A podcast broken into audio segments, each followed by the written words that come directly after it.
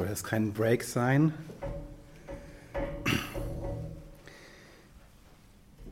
Es gab letztens ein, ähm, ein Leiterkreistreffen und auch ein, ein Big Mac und ähm, da wurde so ein bisschen rausgearbeitet im Mitarbeiterkreis, was so Punkte sind, die im Gebetshaus auch mehr und mehr kommen sollten. Und ähm, ein, ein Punkt war das Gebetshaus als Ort der Ruhe vor Gott. Ihr habt das ja schon super gemacht. Das war ja schon jetzt hier einfach zuhören, ähm, ja, vor Gott sein, ist, ist ein ganz entscheidender Punkt. Ähm, und mir ist einfach eingefallen, so, ich weiß nicht, wie euch das geht, wenn ihr in der Großstadt unterwegs seid. Ich finde so Hamburg oder auch die Welt, aber auch so eine Großstadt unheimlich laut. Also akustisch laut, aber auch optisch laut. Irgendwie, es geht mir jedes Mal so, wenn ich aus Hamburg rausfahre und plötzlich natürliches Grün sehe. Also ich denke, oh, schön. Ja, ist einfach irgendwie wohltuend. Ich fahre auch gern wieder nach Hamburg rein. Ich habe früher mal in London gewohnt, da war es genauso. Immer, die Stadt war immer, irgendwas war immer los. Auch nachts um elf auf der Straße, es war immer irgendwie Mucke oder irgendwas. Und auch so, wenn man mal einkaufen geht, ganz normalen Shopping-Trip, gar nichts Besonderes. Man kommt in irgendeinen Schuhladen, da läuft irgendwie Musik, zumindest mal ein Jingle. Selbst im Supermarkt läuft immer irgendwas. Wir sind gewohnt, dass es überall irgendwie laut ist, dass Musik überall ist, dass es auch Medien überall gibt. Die meisten Leute in der U-Bahn oder der S-Bahn haben, haben, haben einen Knopf im Ohr oder zwei, äh, nachdem wie es so ist, und haben da wahrscheinlich auch irgendwie irgendwas an Mucke drauf. Ähm, ähm, es gibt ja jetzt dieses, dieses Wort, ich weiß nicht, ob ihr schon kennt, Smombies. Wisst ihr, was ein Smombie ist? Smombie ist eine Mischung aus Zombie und Smartphone. Smombie, ja. Das sind so Leute, die so durch die Gegend laufen und irgendwie dann auf das Smartphone gucken und äh, in der Gefahr stehen, dann irgendwie, keine Ahnung, in den Kanal zu laufen oder, oder, oder von einem Auto überfahren zu werden, weil sie irgendwie dauernd nur noch in irgendeiner Welt sind. Ich weiß, vor einiger Zeit gab es ja diesen, diesen Hype um ein, ein bestimmtes Spiel, das man so in Communities gespielt hat. Und ich weiß noch, ich bin einmal durch eine Stadt gelaufen, eine Kleinstadt in Deutschland, und plötzlich an so einem, an so einem Ufer von, von, von so einem Fluss waren da 30 Leute und alle haben in ihre Smartphones oder Tablets geguckt. Das war geradezu gespenstisch, weil man hat einen schönen Sonnentag, es war blauer Himmel, war wunderbar, alles toll. Und auf einmal hat man so eine Ansammlung von Menschen, die scheinbar irgendwas tun, irgendwie auch was zusammentun, aber sich nicht mehr in die Augen gucken. Ich fand das interessant. Ähm, ich weiß nicht, wie euch das geht mit eurer Smartphone-Nutzung oder mit, mit anderen Dingen, mit denen ihr unterwegs seid. Mir ist nur aufgefallen, es ist in unserer Welt einfach laut. Es ist auch im Fernsehen laut. Manchmal, wenn ich mit dem Fahrrad von meiner Arbeit nach Hause fahre, ist es schon ein bisschen dunkel oder so, jetzt gerade so diese Jahreszeit. Ähm, und äh, da komme ich immer an einem Haus vorbei, es hat so riesige Fensterscheiben und einen riesigen Fernseher. Das muss so ein 80 Zoll Teil sein, also riesig. Und das Krasse ist, wenn ich da ich stehe an der Ampel und unwillkürlich kriegt man mit, was da läuft. Also nicht unbedingt genau welche Sendung, aber diese, diese Schnitte und dieses hell, dunkel, farbig und so weiter, müsst ihr mal machen. Ihr müsst mal beim Nachbarn reingucken, also ja, äh, wie, das, wie das aussieht, wenn einfach nur Fernseher läuft. Das sind so schnelle Veränderungen von hell und dunkel, von diversen Farben und so weiter. Und ähm, eigentlich ist das eine Überforderung fürs Gehirn. Eigentlich ist das äh, also total Dauerstress. Mir geht es auch manchmal so, wir haben kleine Kinder, also inzwischen sind sie nicht mehr ganz so klein, aber, aber naja, die jüngste ist acht und ähm, ich weiß früher häufig, wenn wir abends dann müde waren oder so, dann nochmal irgendwie aufs Sofa und unsere Lieblingsserie gucken oder keine Ahnung, ein Tatort oder was gerade so kam. Ähm, eigentlich völliger Schwachsinn, weil, weil fürs Gehirn das nicht Entspannung ist, nicht, nicht oh, keine Ahnung, chillen oder wie auch immer, sondern das ist eigentlich ganz schön anstrengend. Ähm, wahrscheinlich will dann der Körper auch häufig noch was dabei essen oder so. Ja, dass man denkt, ich muss noch irgendwie ein bisschen Energie zuführen, damit ich diesen ganzen Stress irgendwie aushalte oder so. Ähm, also es gibt, es gibt eine Menge an akustischer Lautstärke in unserer Welt, in der Großstadt natürlich sowieso, ähm, aber auch auch an optischer Lautstärke. Irgendwelche Litfaßsäulen, die sich inzwischen ja schon bewegen oder die sich ständig verändern, ähm, um möglichst noch an der Ampel noch die neueste Werbung mitzukriegen. Ähm, vieles ist auch gar nicht mehr statisch, sondern beweglich. Und ähm, es wird sicherlich noch mehr werden, wenn wir an Virtual Reality denken oder Augmented Reality Du kannst dann eine Brille umsonst kriegen. Ja, eine ganz tolle Brille, eine super Brille. Und wenn du dann irgendwo lang gehst, dann sagst du dir, oh, bei dem und dem Supermarkt gibt es gerade das und das im Angebot. Ja, das hast du so vor Augen quasi. Ähm, äh, oder du hast gerade irgendwie gesurft nach irgendwelchen Schuhen und dann heißt es, oh, da in Schuhladen um die Ecke gibt es gerade die Schuhe, die du gerade gesucht hast, in der ähnlichen Form im Angebot. So. Also die Brille kriegt man umsonst. Tolle Brille, aber die Werbung gleich mit. Ähm, das kann manchmal auch ganz lustig sein, wenn ich zum Beispiel den Computer aufmache, den meine Frau vorher benutzt hat und dann Werbung für Büstenhalter kriege oder für irgendwelche Handtaschen und denke, das ist nett, ja, habe ich gar nicht nachgesucht. Ähm, aber vielleicht eine gute Idee für ein Geschenk. Also irgendwie, so, so kann es dann mal gehen. Ähm, und überhaupt auch das, wenn wir surfen, ähm, äh, ähm, ist ja heutzutage, es sei denn, man hat so einen Adblocker, hat mir ständig irgendwelche Sachen, die noch nebenher laufen. Auch bei YouTube oder äh, irgendwo, ständig irgendwie läuft noch was mit. Also nicht nur die eigentliche Information, die man will, sondern gleich noch irgendwas dazu. Damit verdienen natürlich andere Leute ihr Geld. Wir müssen nur wissen, dass wir eigentlich für so eine Art von Stress eigentlich gar nicht ausgerüstet sind. Ähm, es mag zwar Leute geben, die super gut ihre Hausaufgaben machen können, gleichzeitig noch irgendwie ähm, äh, Musik auf den Ohren haben und noch mit jemandem chatten. Aber ich frage mich schon, ob die Qualität der Hausaufgaben dann entsprechend wird, äh, wenn man das macht. Ähm, und ich weiß nicht, man sagt ja immer Frauen nach, dass sie irgendwie so Multitasker sind ich merke mir, also ich bin ja auch keine Frau, aber mir fällt das schwer. Also ähm, mich konsequent auf was zu konzentrieren und gleichzeitig was anderes zu machen. Das kriege ich vielleicht einfach beim Autofahren hin. Autofahren und dazu noch Radio hören, Musik hören oder irgendwie so. Das kriege ich noch hin. Aber ansonsten wird es bei mir echt ein bisschen schwierig. Also meine Eingangsthese ist einfach, wir leben in einer extrem lauten Welt und äh, werden ständig befeuert, dass wir eigentlich ähm, so ein Ort der Ruhe im Prinzip mehr denn je brauchen. Und das Gebetshaus ist natürlich manchmal auch ein sehr lauter und lebendiger Ort mit Musik oder mit Fürbitte oder mit was auch immer wir hier machen. Aber es soll eben auch ein Ort sein, wo man einfach nur ankommen kann, wo man zur Ruhe kommt, wo man auftanken kann und letzten Endes einfach gesegnet wird, weil Gott hier ist. Unabhängig davon, ob jetzt hier zwei Leute im Gebetsraum sind oder 22 oder 43. Ähm, ein Ort, an dem Gott ist und wo ich auch aus meinem Stress, aus meinem Alltag, aus meinem akustischen wie optischen Stress aussteigen kann in gewisser Hinsicht um hier auch zur Ruhe zu kommen. Mitten in der Stadt, mitten an einem ganz normalen Tag, mitten dann, wenn es regnet oder die Sonne scheint oder schneit oder sonst irgendwas ist, hier ein Ort der Ruhe zu haben. Vor, ich glaube, zwei Jahren haben wir auch mal ein bisschen zusammengesessen und über das Gebetshaus nachgedacht und da hatten wir so einen, einen Satz, den fand ich auch gut. Das Gebetshaus Hamburg ist ein Ort der Gegenwart Gottes nicht der Ort. Wir sind jetzt nicht hier die Lade und alle müssen hierher kommen, ähm, sondern ein Ort. Es gibt in Hamburg ganz viele Orte. Letzten Endes sind wir ja alle auch als Christen Orte der Gegenwart Gottes. Wenn, wenn Gott sagt, ich habe meinen Geist in euch hineingegangen oder wenn, wenn äh, Jesus sagt im Johannesevangelium, ich und der Vater werden Wohnungen beim Gläubigen nehmen, dann deutet das ja auf die Innewohnung Gottes im Gläubigen hin. Und damit ist ja deutlich gemacht, dass wir ein Tempel des Heiligen Geistes sind und als solcher natürlich selbst Orte der Gegenwart Gottes sind. Und dennoch gibt es diese, ja, ich will mal sagen, es gibt bestimmte Orte, die sind besonders. Ich weiß nicht, ob ihr den Geigenbauer Martin Schleske kennt. Das ist ein total witziger Typ, total tiefer Typ. Der hat, ich glaube, bisher zwei Bücher geschrieben. Das erste, der Klang, ist, ist so krass, da kann man vielleicht sechs Seiten lesen, dann muss man aufhören. Weil es einfach, da muss, also mir geht es so, ich muss drüber nachdenken, was er gerade geschrieben hat. Das ist einfach richtig, richtig gut. Und er ist so ein, so ein, so ein Künstler, so ein, so ein richtig toller, virtuoser Künstler. Und er hat ein altes Haus gekauft und da wohnt er drin. Und in diesem Haus hat er auch sein Atelier, wo er also Geigen baut oder auch repariert oder neu richtet oder wie auch immer.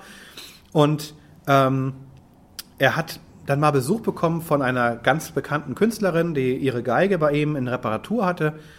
Also manchmal, Künstler sind ja auch ganz filigrane, feinfühlige Menschen.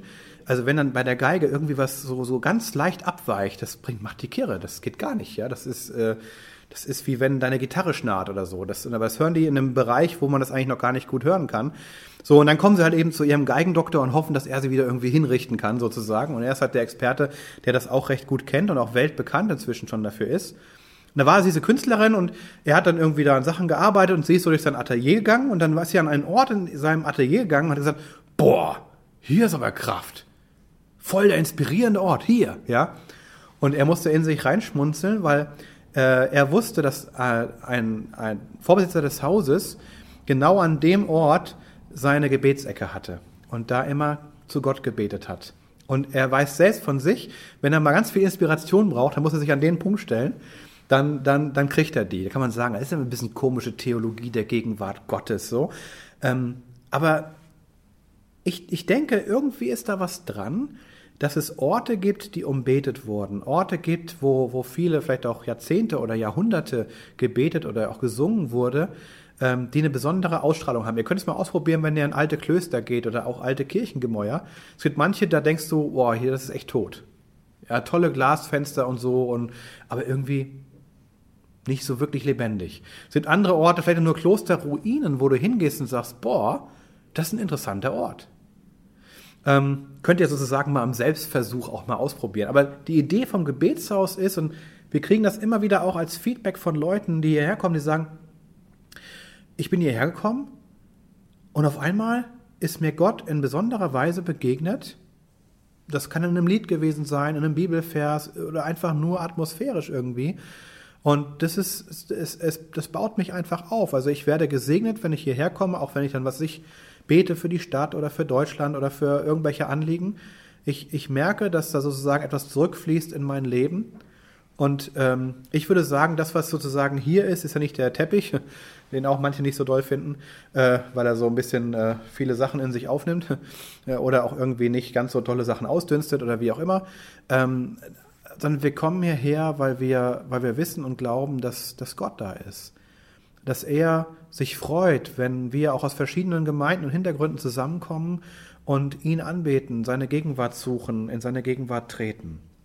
Also das Gebetshaus als ein Ort, nicht als der Ort, also ein Ort der Gegenwart Gottes und eben auch als ein Ort der Ruhe. Ich möchte mit euch gern mal einen kleinen Gang durch die Bibel machen. Neun Bibelstellen, nicht mehr, keine Sorge. Aber neun Bibelstellen sind es geworden. Es hätten noch sieben oder zwölf sein können, aber ich bin auf neun gekommen. Ähm, drei mal drei, sozusagen die dreifache Trinität. Zu dem Thema Gott liebt Stille. Gott liebt Stille. Ähm, und ich möchte danach noch ein bisschen auf, auf, auf ein paar praktische Punkte kommen, was das bedeutet für uns und auch jetzt hier im Konkreten für das Gebetshaus. Ich fange mal an mit 1. Könige 19, Vers 12, aber eigentlich ist es der, der Kontext ist ein bisschen weiter. Ich lese erstmal Vers 12. Nach dem Erdbeben kam ein Feuer, aber der Herr war nicht im Feuer. Und nach dem Feuer kam ein stilles, sanftes Sausen. Zusammenhang Elia ist verzagt, ist ziemlich depressiv, könnte man fast schon sagen. Ein Engel des Herrn kommt und stärkt ihn am Berg Horeb. Und dann kommt Gott und sagt zu ihm, was machst du hier, Elia? Vers 9. Und dann sagt Gott in Vers 11, Geh heraus und tritt hin auf den Berg vor den Herrn, und siehe, der Herr wird vorübergehen. Und dann kommt eben erstmal ein großer, starker Wind, dann ein Erdbeben, dann ein Feuer. Und so weder im Wind, so ein Zeichen für Kraft und für Stärke, weder im Erdbeben, auch so was Erschütterndes, noch im Feuer, auch was Verzehrendes, war Gott, sondern in diesem sanften, stillen Sausen. Manche alten Übersetzungen hatten auch ein sanftes, stilles Säuseln. Ja, mir gefragt so als Kind, was ist eigentlich Säuseln? was, was ist denn das? Hört man da irgendwas oder so, wie ist das? Aber irgendwie interessanterweise kommt Gott und zieht an Elia vorbei in einer großen Stille. Und in einer Stille, die so eindrücklich ist, dass er sofort weiß, okay, jetzt ist der Herr. Jetzt ist der Herr da. Vielleicht ist es ein Hinweis darauf, dass wir manchmal wirklich äußerlich und auch innerlich ruhig werden müssen, um Gott zu begegnen.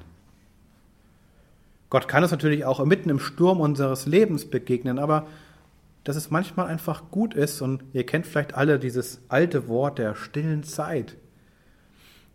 Ja, früher war es immer wichtig, machst du stille Zeit, wann machst du stille Zeit und so weiter. Ich dachte, wie kann man eigentlich Stille machen?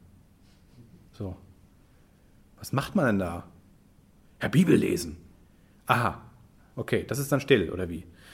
Ähm, also dieses zur Ruhe kommen vor Gott, um von ihm zu hören. Wir haben in der Gemeinde einen, einen Mann, der ist Meister der Veranstaltungstechnik und er hatte auch einen, einen Gesellen, der bei uns auch mal war. Ähm, und der hatte einen Handyton, der war der Hammer. Das war so ein ganz fieses Piepsen, so ganz hochfrequent. So, ja? Und er meinte, das kann ich hören, wenn ich mitten in der Mucke bin, in der Disco, ja, oder bei so einem, wenn ich irgendwo da Technik äh, machen muss. Diesen Klingelton höre ich dann noch. Aber ganz fieser Ton eigentlich, äh, wenn man es noch hört. Also ich glaube, ältere Menschen hören das auch nicht mehr, für die ist dann auch egal. Aber er hat es halt eben gut gehört, ähm, so einen hochfrequenten Ton. Ich glaube, wir müssen manchmal still werden, um so ein bisschen die feineren Nuancen wahrzunehmen. Ähm, umgekehrt, es ist schwierig, auf dem Rennrad stille Zeit zu machen. Also ich sag mal, es ist bestimmt möglich, aber, aber ich glaube, es ist einfacher, wenn man so ein bisschen runtergekommen ist, auch seine Gedanken sortiert hat, im Lieblingssessel sitzt oder im Wald spaziert oder keine Ahnung, aber irgendwo, wo man halt eben nicht ständig auch noch unterbrochen wird oder wo es ständig nicht wieder laut wird. Das hilft.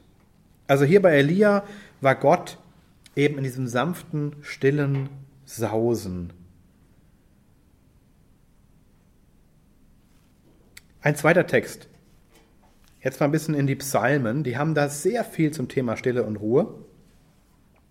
Ich wähle einfach mal ein paar aus, zum Beispiel Psalm 4, Vers 5.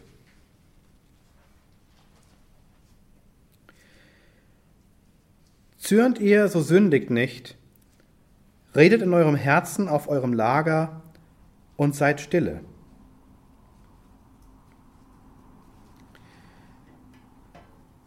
Ist sozusagen eine Anweisung in einem Lobpreislied, denn die Einleitung zu Psalm 4 sagt, es ist ein Abendgebet, ein Psalm Davids vorzusingen beim Seitenspiel, also irgendwie mit einer zehnseitigen oder so äh, gitarrenähnlichen Geschichte ein Lied, das man singen soll und dabei eben redet in eurem Herzen auf eurem Lager und seid stille. Klar ist es hier die Stille vor Gott gemeint, das Stillwerden, das Ruhigwerden, das Erkennen Gottes, auch in Psalm 4, Vers 4. Erkennt doch, dass der Herr seine Heiligen wunderbar führt. Der Herr hört, wenn ich ihn anrufe. Interessanterweise kann man befehlen, still zu werden. Das kennt jede Mutter, ja, oder jeder Vater. Sei doch mal ruhig. Hör mal auf. Und manchmal sozusagen sollen wir zu uns selbst sprechen sei still. Werde still. Werde ruhig. Höre hin. Das Gebetshaus soll ein Ort sein, wo wir hinhören können auf das, was Gott auch im Stillen sagt. wo wir zur Ruhe kommen können. Ebenso auch ganz bekannt Psalm 37, Vers 7.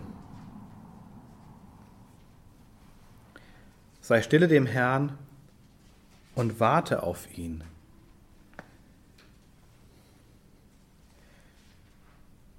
Früher gab es so den Begriff des Zuwartens auf Gott. Ja, wir hören und warten, bis der Herr was sagt. Das kann mitunter dann eine sehr leise Versammlung werden. Es gibt ja auch die Quäker zum Beispiel, die in der Stille Gott begegnen. Das sind sehr interessante Versammlungen. Wenn ihr das mal irgendwie die Gelegenheit habt, mal in so einem Quäker-Gottesdienst zu sein, das ist echt eine Erfahrung. Total still. Sei stille dem Herrn und warte auf ihn. Es ist keine Stille um der Stille wegen, sondern es ist eine Stille um Gottes Willen. Ruhig zu werden für ihn und vor ihm. Und auf ihn warten zu können. Ich weiß nicht, wie euch das geht. Ich bin jetzt nicht der gute Warter. Ich hasse Warten. Warten beim Arzt, warten auf den Bus, warten auf, keine Ahnung, irgendwas. Ja, deswegen habe ich immer ganz gern ein paar Sachen auf meinem Smartphone dabei, dass ich mich beschäftigen kann und die Wartezeit nicht ganz so schlimm ist. Aber manchmal ist Warten auch sehr gut. Man kann warten, abwarten, entspannt bleiben, nicht schon voranpreschen. Eine Freundin von mir hat mal gesagt, Gott hat zwei Geschwindigkeiten. Langsam und sehr langsam. Häufig ist er nicht so, wie wir es gerne hätten. Er macht die Dinge anders. Er macht sie auf seine Art und Weise. Ihr könnt euch erinnern an Jesus und Lazarus. Herr, siehe, dein Freund liegt krank. Du musst doch hingehen zu ihm. Die Jünger wollten ihn drängen. Aber Jesus blieb völlig entspannt noch zwei Tage an dem Ort, wo er war. Und als er kam, schien es so, als sei er zu spät. Seit vier Tagen liegt er im Grab. Siehe, er stinkt schon. Mause tot. Aber Gott kam nicht zu spät. Er hat diesen stinkenden Lazarus aus dem Grab geholt. Ich finde es eine total witzige Szene eigentlich. Der war ja eingerollt in Bandagen. Ja, und wenn Jesus dann sagt, komm raus, Lazarus, wie ist denn der dann gekommen? Der musste hüpfen quasi. Der konnte nicht laufen. Der war ja eingerollt. Ja, er sagt ja dann noch, macht ihn bitte, bindet ihn los. Aber da war er schon rausgekommen. Das heißt, er ist irgendwie wie so ein Sackhüpfen aus dem Grab rausgekommen. Es muss echt eine total lustige Szene gewesen sein. Und vor allem ein bisschen spooky und gruselig. Dann immer, was ist das denn? Später wollten sie dann Lazarus umbringen. Das fand ich auch witzig. Irgendwie die Pharisäer und Schriftgelehrten wollten ihn umbringen, um ihn mundtot zu machen. Da dachte ich, damit könnte er ihn doch gar nicht mehr schocken. Das kennt er schon. War er schon. Ähm, also manchmal ist das Warten auf Gott auch nicht einfach. Erinnert euch an Saul zum Beispiel. Saul ähm, hat Stress, Samuel ist nicht bei ihm und die Philister drängen und das Volk läuft ihm weg. Was macht er? Kurz, weil Samuel irgendwie nicht kommt, also Samuel auch als der Prophet, der, der so gut auf Gott hört. Schmuel heißt ja der, der auf Gott hört oder Gott hat erhört. Und ähm, was macht Saul? Er übersteigt seine Kompetenz und opfert. Er ist aber König, kein Priester. Er ist Benjaminit und kein Levit. Er darf nicht opfern. Er macht es dennoch und Samuel kommt zu ihm, gerade als er fertig ist mit seinem Opfer und sagt, was hast du getan? Aus diesem Grund wird der Herr das Königtum von dir nehmen, weil du aus Menschenfurcht nicht warten konntest auf den richtigen Moment.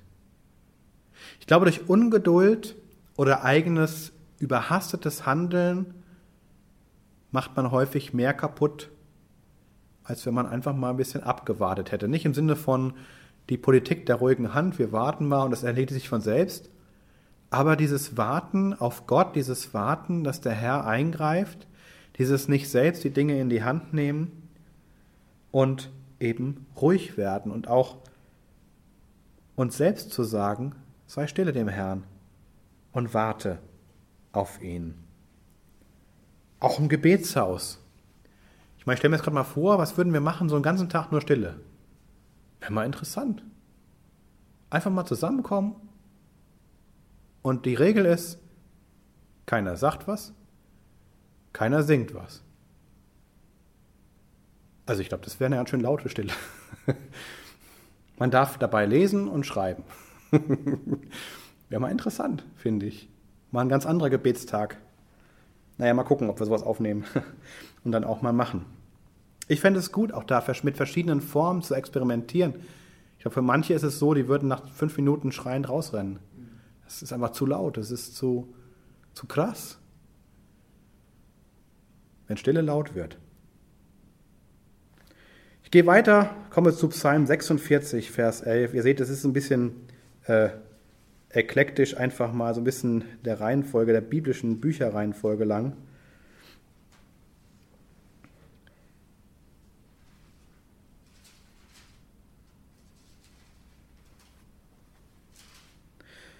Seid stille und erkennt, dass ich Gott bin.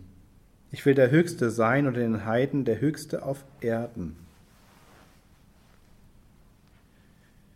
Vielleicht müssen wir manchmal still werden, um geistlich zu empfangen. Vielleicht müssen wir manchmal still werden, um aufnahmefähig zu sein. Vielleicht müssen wir manchmal still sein, um Gott allen Raum geben zu können, den er möchte. Seid stille und erkennt, dass ich Gott bin. Vielleicht erkennen wir uns dann in einer solchen Stille auch selbst besser. Denn wir sind ja sein Ebenbild, sein Abbild. Wie es Psalm 8 sagt, du hast den Menschen wenig niedriger gemacht als Gott. Naja, schon niedriger, aber nicht so sehr viel. Aber das erkennen wir nur, wenn wir still werden, wenn wir ihn ansehen. Wir wollen im Gebetshaus immer wieder diese Räume haben, wo wir einfach anbeten, wo wir erkennen, wo es nicht um uns geht, sondern um ihn, wo Jesus im Mittelpunkt steht und wir tun das, weil er es wert ist. Wir tun das nicht für uns, wir tun das nicht mit einem Zweck im Hinterkopf, nicht mal mehr mit der Idee, naja, es tut mir ja irgendwie gut, sondern wir tun das mit ihm und für ihn. Wie in dem Psalm eben, Psalm 37, sei stille dem Herrn. Wir sind nicht für uns still, wir sind für Gott still. Und hier seid stille und erkennt, dass ich Gott bin.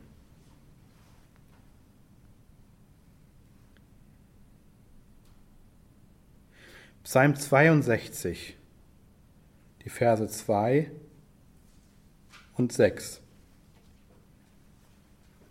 Vers 2. Meine Seele ist stille zu Gott, der mir hilft. Und Vers 6. Aber sei nur stille zu Gott, meine Seele, denn er ist meine Hoffnung.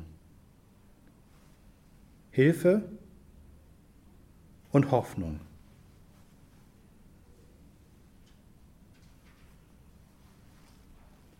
Manchmal, wenn wir richtig im Trouble sind, wenn wir unter Druck geraten, ist es unheimlich schwer, still zu sein.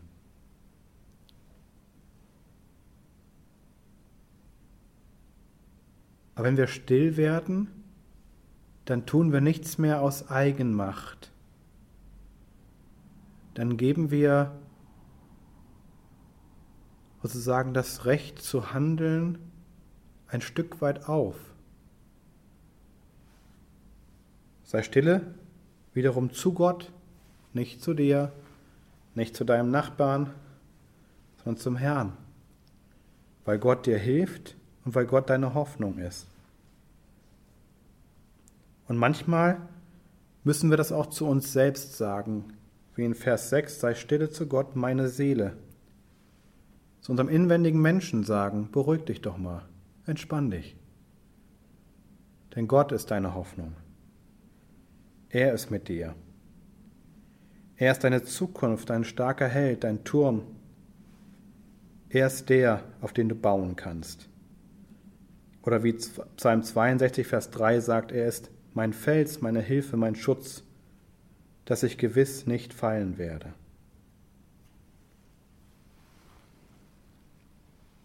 Nun weiß ich nicht, wie euch das geht, wenn ihr das hört, weil ich kenne viele Christen, die sagen, ja, das finde ich ja prinzipiell richtig. Das hört sich gut an, das ist so schön fromm irgendwie. Gott ist mein Schutz, meine Hilfe, mein Fels, mein Zufluchtsort.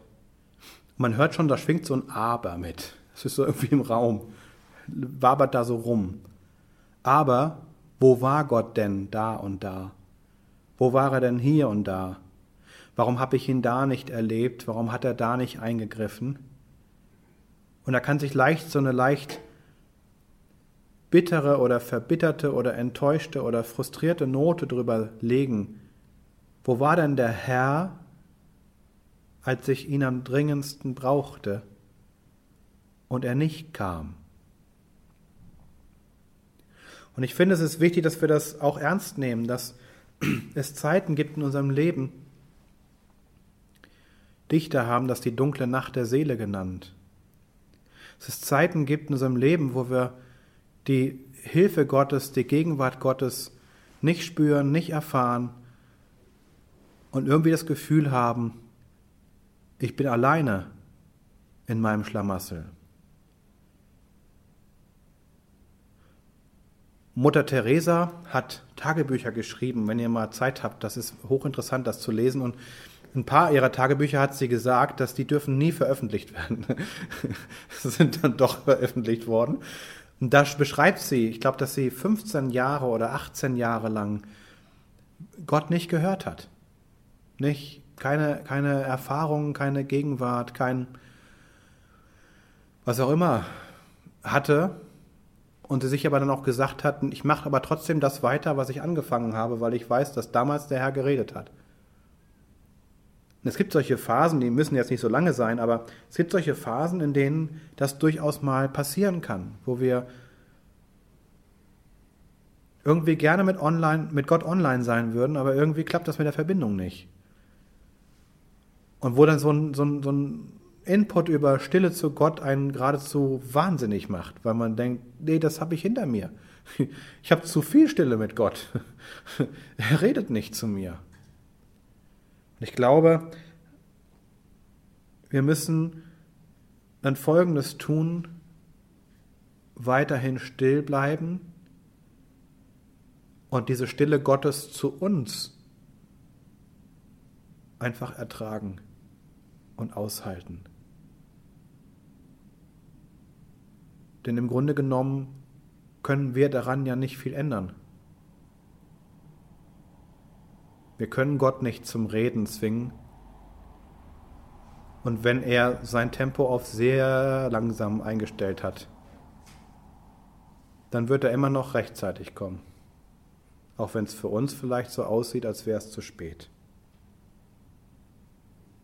Und hier hilft dann manchmal auch das biblische Wort, weil in den Worten der Bibel ja die Erfahrungen von Männern und Frauen des Glaubens festgehalten sind über vielleicht einen Zeitraum von 1500 Jahren, die uns im Grunde ermutigen, an Gott festzuhalten, auch wenn er schweigt. Und vielleicht ist auch gerade dann, wenn wir so merken, ich habe gerade eine schwierige Zeit mit Gott und ich erfahre ihn gerade nicht, ich höre ihn gerade nicht, ich weiß gar nicht genau, wo er ist, vielleicht ist es gerade dann auch mal gut, so einen Ort aufzusuchen wie das Gebetshaus sich nicht darüber zu ärgern, dass manch anderer hier ganz tolle Sachen von Gott hört. Und einfach da zu sein, zu sagen, Herr, hier bin ich. Rede. Und wenn Gott nicht so redet, wie du es gerne hättest oder was du dir so sehr wünschst, dann ist es auch nicht schlimm. Dann kannst du weiter vertrauen, dass er irgendwann auch reden wird und dann ist vielleicht ein Ort wie dieser gar nicht so schlecht, um einfach in seiner Gegenwart zu sein und immer wieder herzukommen. So wie die Mutter von Samuel, die Hannah, die immer wieder in den Tempel ging und vor Gott stand und sich so sehr ein Kind gewünscht hat, ihr Herz ausgeschüttet hat vor Gott, bis er sie irgendwann erhört hat. Und deswegen hat sie ihren Sohn Samuel genannt. Gott hört. Jesaja 30, Vers 15. Ich springe jetzt mal in die Propheten.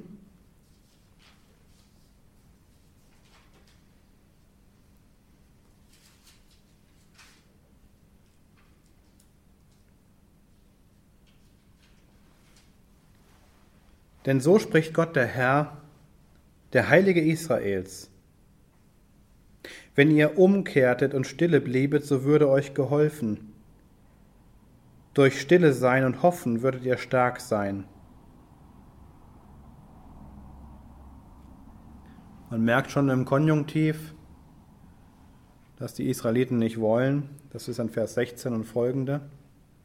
Sie wollen lieber auf Rosse vertrauen, lieber auf das, was vor Augen ist, lieber auf, ich sag's mal so, eine menschliche Stärke statt auf ihren Gott.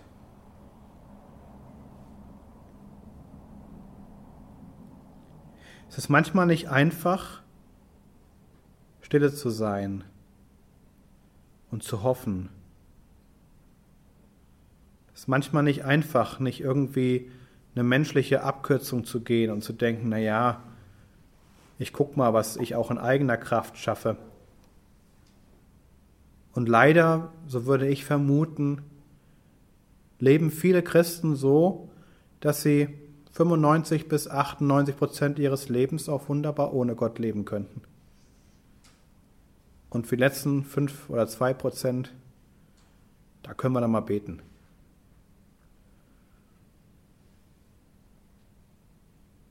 Vielleicht kennst du das auch aus deinem eigenen Leben. Wann fängst du an zu beten? Am Anfang oder wenn es hart auf hart kommt? Was bringt dich auf die Knie? Wenn die Krise da ist oder wenn blauer Himmel, Sonnenschein und schönes Wetter ist?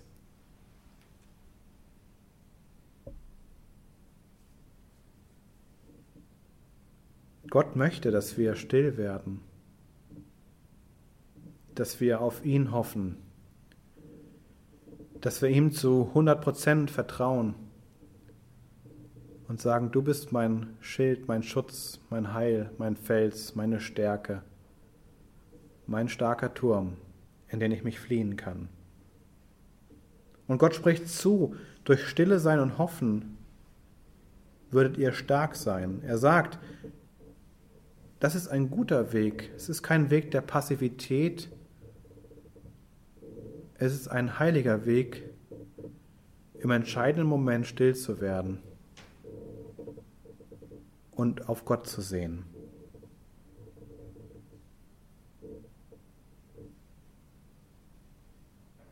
Ich sag ja, Gott liebt Stille. Irgendwie. Ich gehe mal weiter zu einem weiteren, jetzt einen kleinen Propheten, Habakkuk 2, Vers 20. Der ist äh, nach Jona, Micha, Nahum kommt Habakuk.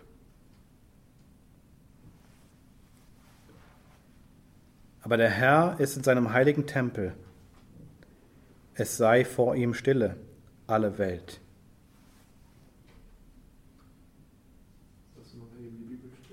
Habakuk 2, Vers 20. Da geht es um ein Wort gegen den Götzendienst in Israel.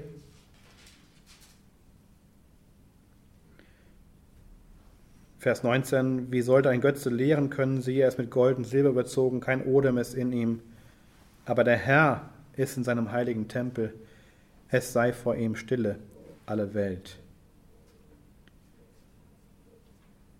Es war geradezu ein ich sag mal, Erkennungsmerkmal des Yahweh-Glaubens, dass es da nicht laut zugeht. Ich weiß nicht, ob ihr schon mal in Indien wart, wenn man in so einen Hindu-Tempel geht, da ist immer was los, auch morgens um vier, total krass.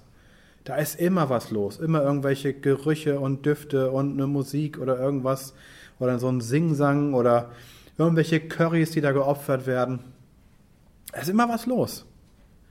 Also Götzendienst ist immer tierisch geschäftigt. Ja, da ist immer viel los. Aber bei Gott kann man mal richtig ruhig werden. Da muss man gar nichts machen. Da kann man einfach nur sein und auf Empfang schalten. Vielleicht ist das auch ein Stück weit Teil der Gnade. Wenn wir unter der Gnade leben, sind wir nicht mehr am Strampeln, am Machen mit Ellenbogen oder sonst wie. Wir wetzen uns nicht die Knie auf, weil wir ja so heilig vor dem Herrn hin und her schubbern, sondern wir, wir können einfach sein, einfach kommen. Und Gott freut sich, dass wir zu ihm kommen. Und hier steht auch so eine kleine Verheißung, es sei stille vor ihm alle Welt. Es gibt im Alten Testament schon an manchen Stellen, auch bei Jesaja, diesen, diesen Ausblick, eigentlich schon bei Abraham, ja, in dir sollen gesegnet werden alle Nationen. Diesen Ausblick, dass das, was das Volk Israel erlebt, mit Gott eigentlich allen Menschen zugedacht ist. Es gibt diese großartige, so missiologische Aussage, auch oft in dem Psalm schon, dass alle Welt vor Gott kommt und ihn anbetet. Und auch hier wieder in Habakkuk der Herr ist in seinem heiligen Tempel, das ist grundsätzlich immer der Tempel der Israeliten. Es sei vor ihm stille alle Welt. Alle sollen vor ihn kommen und vor ihm ruhig werden. Und alle dürfen das auch, alle sollen das auch. Und so kommen wir ins Neue Testament. Da habe ich jetzt nur noch zwei Verse, man könnte auch mehr nehmen. Matthäus Kapitel 8, Vers 26.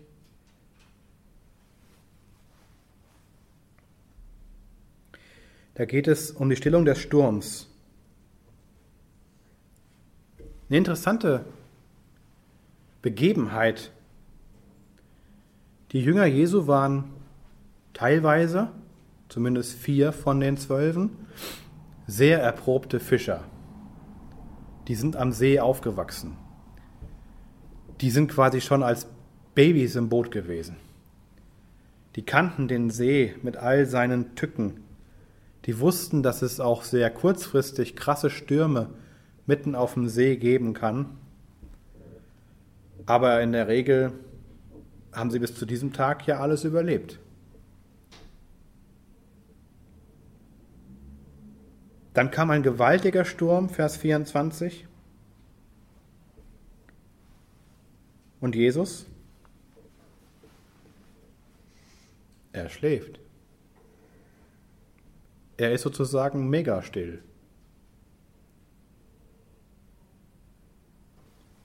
Sie wecken ihn, Herr, hilf, wir kommen um. Er schillt ihren Kleinglauben und sagt, ihr Kleingläubigen, warum seid ihr so furchtsam? Dann steht er auf, bedrohte den Wind und das Meer. Da wurde es ganz stille. Das war, glaube ich, ein ganz schön krasses Lehrstück für die Jünger. Leider wird in vielen Predigten daraus nur noch so eine Allegorie gemacht. Jesus kann den größten Sturm in deinem Leben stillen.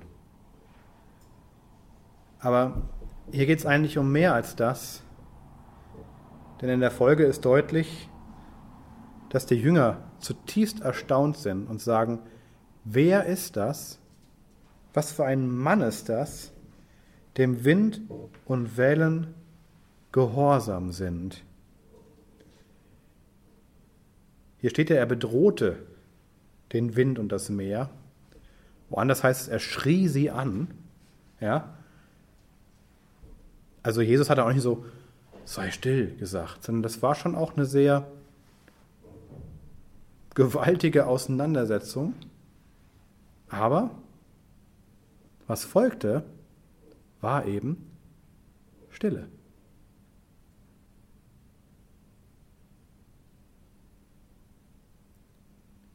Jesus konnte den größten Sturm mit wenigen Worten stillen.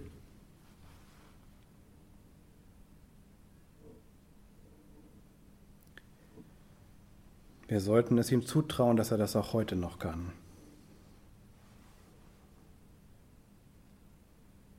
Auch hier in unserer wunderschönen Stadt Hamburg in Deutschland im 21. Jahrhundert.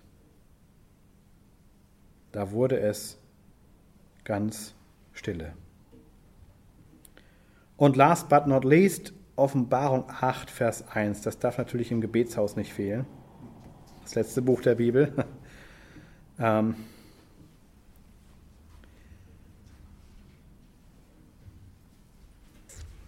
Und als das Lamm das siebente Siegel auftat, entstand eine Stille im Himmel etwa eine halbe Stunde lang. Ihr kennt sicherlich so ein bisschen den Zusammenhang, diese sieben Siegel, die aufgemacht werden nacheinander. Die Erretteten, diese riesige Schar, die vor dem Thron Gottes steht.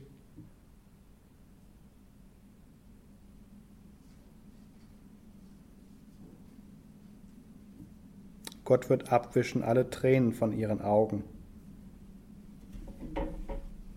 Und dieses Lamm Gottes, Jesus Christus, ist der Einzige, der diese Siegel öffnen kann. Niemand sonst. Und das siebte Siegel, sieben auch als Zahl der Vollkommenheit, das endgültige Siegel sozusagen wird geöffnet. Die Folge ist Stille.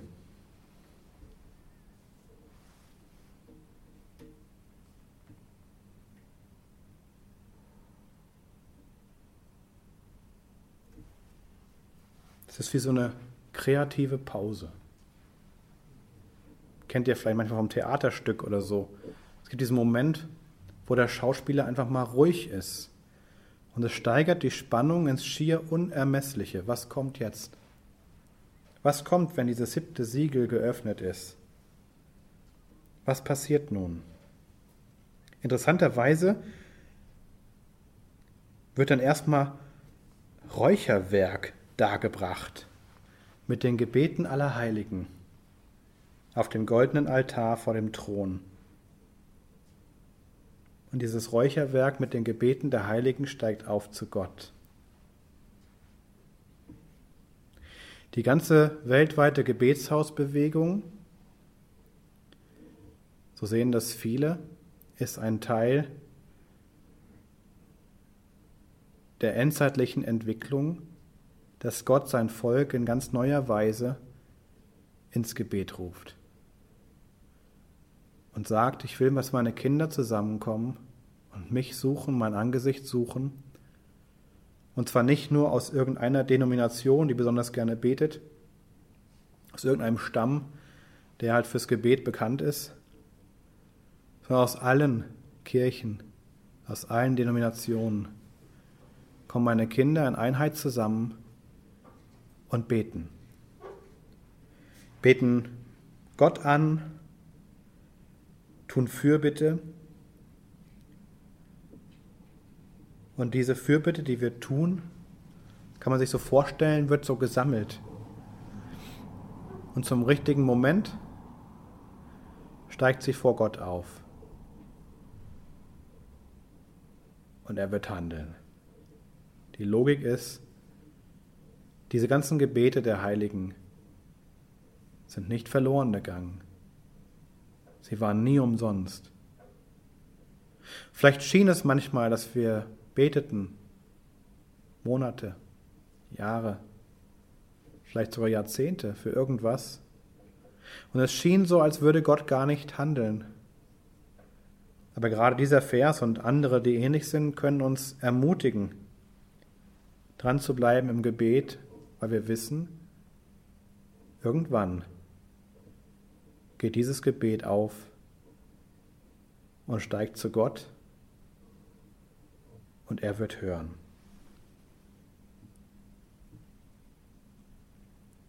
Gott liebt Stille.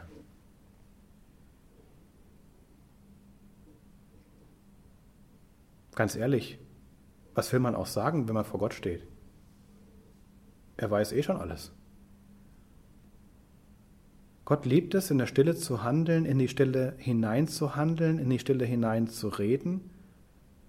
Ich glaube, wir müssen lernen, immer wieder still zu werden vor ihm, immer wieder auch Ruhe zu finden bei ihm, auch uns selbst still zu machen, diese Idee, die sich häufiger auch in den Psalmen gibt, sei stille, meine Seele. So dieses Sprechen zu uns selbst.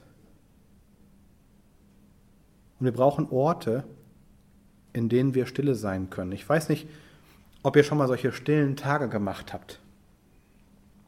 Ich war vor vielen Jahren mal auf einer Klausur in Niederösterreich. Vier Tage Stille. Ich dachte am Anfang, was macht man da? Vier Tage Stille. Aber es war eine extrem coole Zeit. Einfach mal richtig runterzukommen, richtig rauszukommen, richtig in die Ruhe zu kommen und von Gott zu empfangen, ihm in der Stille zu begegnen.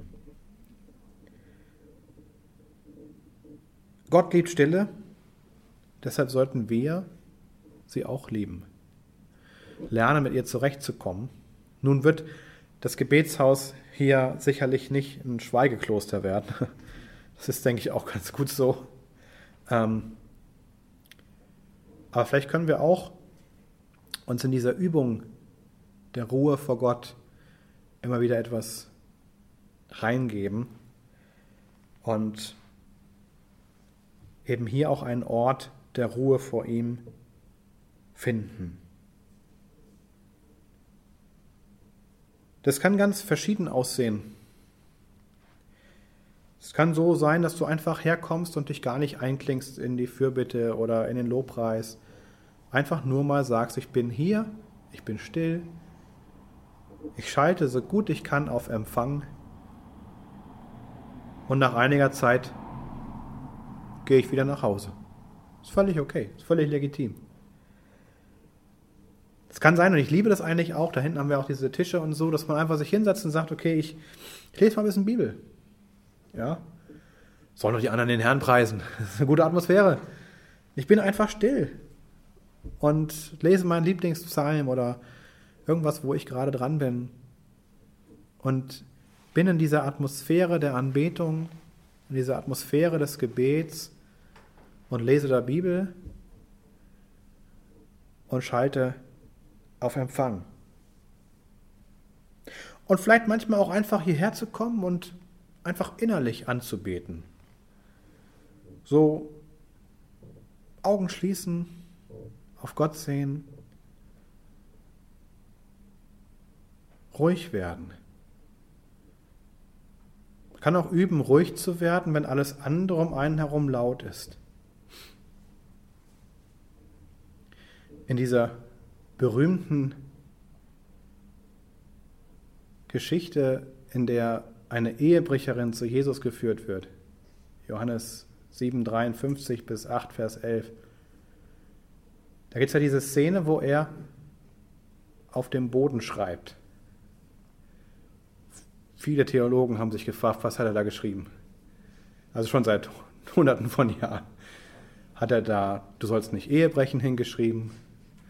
hat er da hingeschrieben, keine Ahnung, ich habe mehr, mehr Gefallen an Anbetung als an Opfern. Was hat er da geschrieben? Vielleicht hat er auch gar nichts groß geschrieben, sondern einfach nur ein bisschen gemalt. Vielleicht hat er auch einen Mann gemalt, der gerade jemanden steinigt und hat es durchgekreuzt. Vielleicht braucht ihr einfach diese kreative Pause, diesen Moment der Stille, dieses einfach mal ruhig werden, um dann eine richtig gute Antwort zu bringen, nämlich, wer von euch ohne Sünde ist, der werfe den ersten Stein. Und das Schöne ist, steht da, und die Ältesten gingen zuerst. Die haben es verstanden, was er gesagt hat. Dann haben wir verloren. Wir, haben, wir sind nicht ohne Sünde. Wir können den Stein nicht werfen. Und irgendwann stand Jesus alleine da mit der Frau und Wieder war es still. Alle waren weg. Jesus ist übrigens nicht gegangen. Er war ohne Sünde. Er hätte den ersten Stein werfen können. Er hatte das Recht gehabt, diese Frau zu steinigen. dann sagt er aber nur, so verurteile ich dich auch nicht. Geh hin und sündige ihn fort nicht mehr. Auch so ein powervoller Moment der Stille. Ihr müsst euch vorstellen, eine aufgebrachte Menschenmenge bringt diese Frau vor Jesus. Man fragt sich ja eigentlich auch, wo war dein Mann? Weil vom Gesetz her müssten eigentlich beide gesteinigt werden, nicht nur die Frau, sondern auch der Mann. Laute Menschenmenge, Mob, richtig laut, aufgebracht. Zu dem Rabbi, was machst du jetzt damit? Was wird er jetzt machen? Er hat eigentlich zwei Möglichkeiten. Er kann sagen, steinigt sie. Da hätten sie gesagt, ja, und du bist jetzt aber hier ein Lehrer der Liebe oder was, ja? Das ist ja tolle Nächstenliebe, ja, jemanden zu steinigen. Er hätte sagen können, steinigt sie nicht, hätten sie ihn gehabt. Das Gesetz sagt, du musst sie steinigen, du bist ein falscher Lehrer. Sie wollten ihn damit in die Enge führen, in, in die Enge drängen. Und Jesus ist so schön entspannt. Er lässt sich nicht gängeln, er lässt sich nicht drängen, er lässt sich nicht unter Druck bringen, sondern er malt erstmal am Sand. Ich finde es cool, so eine richtig, so, so ein Moment der Pause, ein Moment der, okay. Vielleicht auch so ein kurz mal auf Empfang schalten. Vater, was sage ich denen jetzt? Wie reagiere ich hier? Ich wünsche euch auch viele solcher Momente in eurem Alltag. So diese Pause zur rechten Zeit, dieses Stoßgebet, dieses innerlich auf Empfang schalten. Und ich kenne Leute oder habe auch von Leuten gehört, die in hohen Positionen in der Wirtschaft oder auch in der Politik unterwegs sind und die einen Ort in ihrem Dienst immer wieder gerne aufsuchen die Toilette. Weil das ist ein Ort, wo man auch im Bundestag still werden kann. Das stille Örtchen heißt es ja auch. Vielleicht brauchen wir manchmal diesen Mut zu sagen, ich muss mal kurz. Und jeder hat Verständnis dafür, klar. Ja. Mitten in der Hitze der Debatte muss man halt mal. Ja, das ist okay. Und da kann man mal kurz ruhig werden und sagen, Herr, jetzt brauche ich aber von dir irgendwie was. Oder vielleicht mal zwischendurch.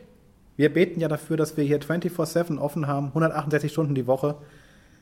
Das wäre doch auch mal cool, wenn solche Geschäftsleute dann einfach mal in ihrer Mittagspause hierher kommen, eine halbe Stunde ein bisschen soaken, auftanken und dann wieder in ihre Bank oder in ihre Firma gehen und da weitermachen. Und ich glaube, das wird die Welt verändern, wenn es mehrere solche Orte gibt, wo man Gott begegnen kann, zur Ruhe kommt vor ihm und von ihm empfängt.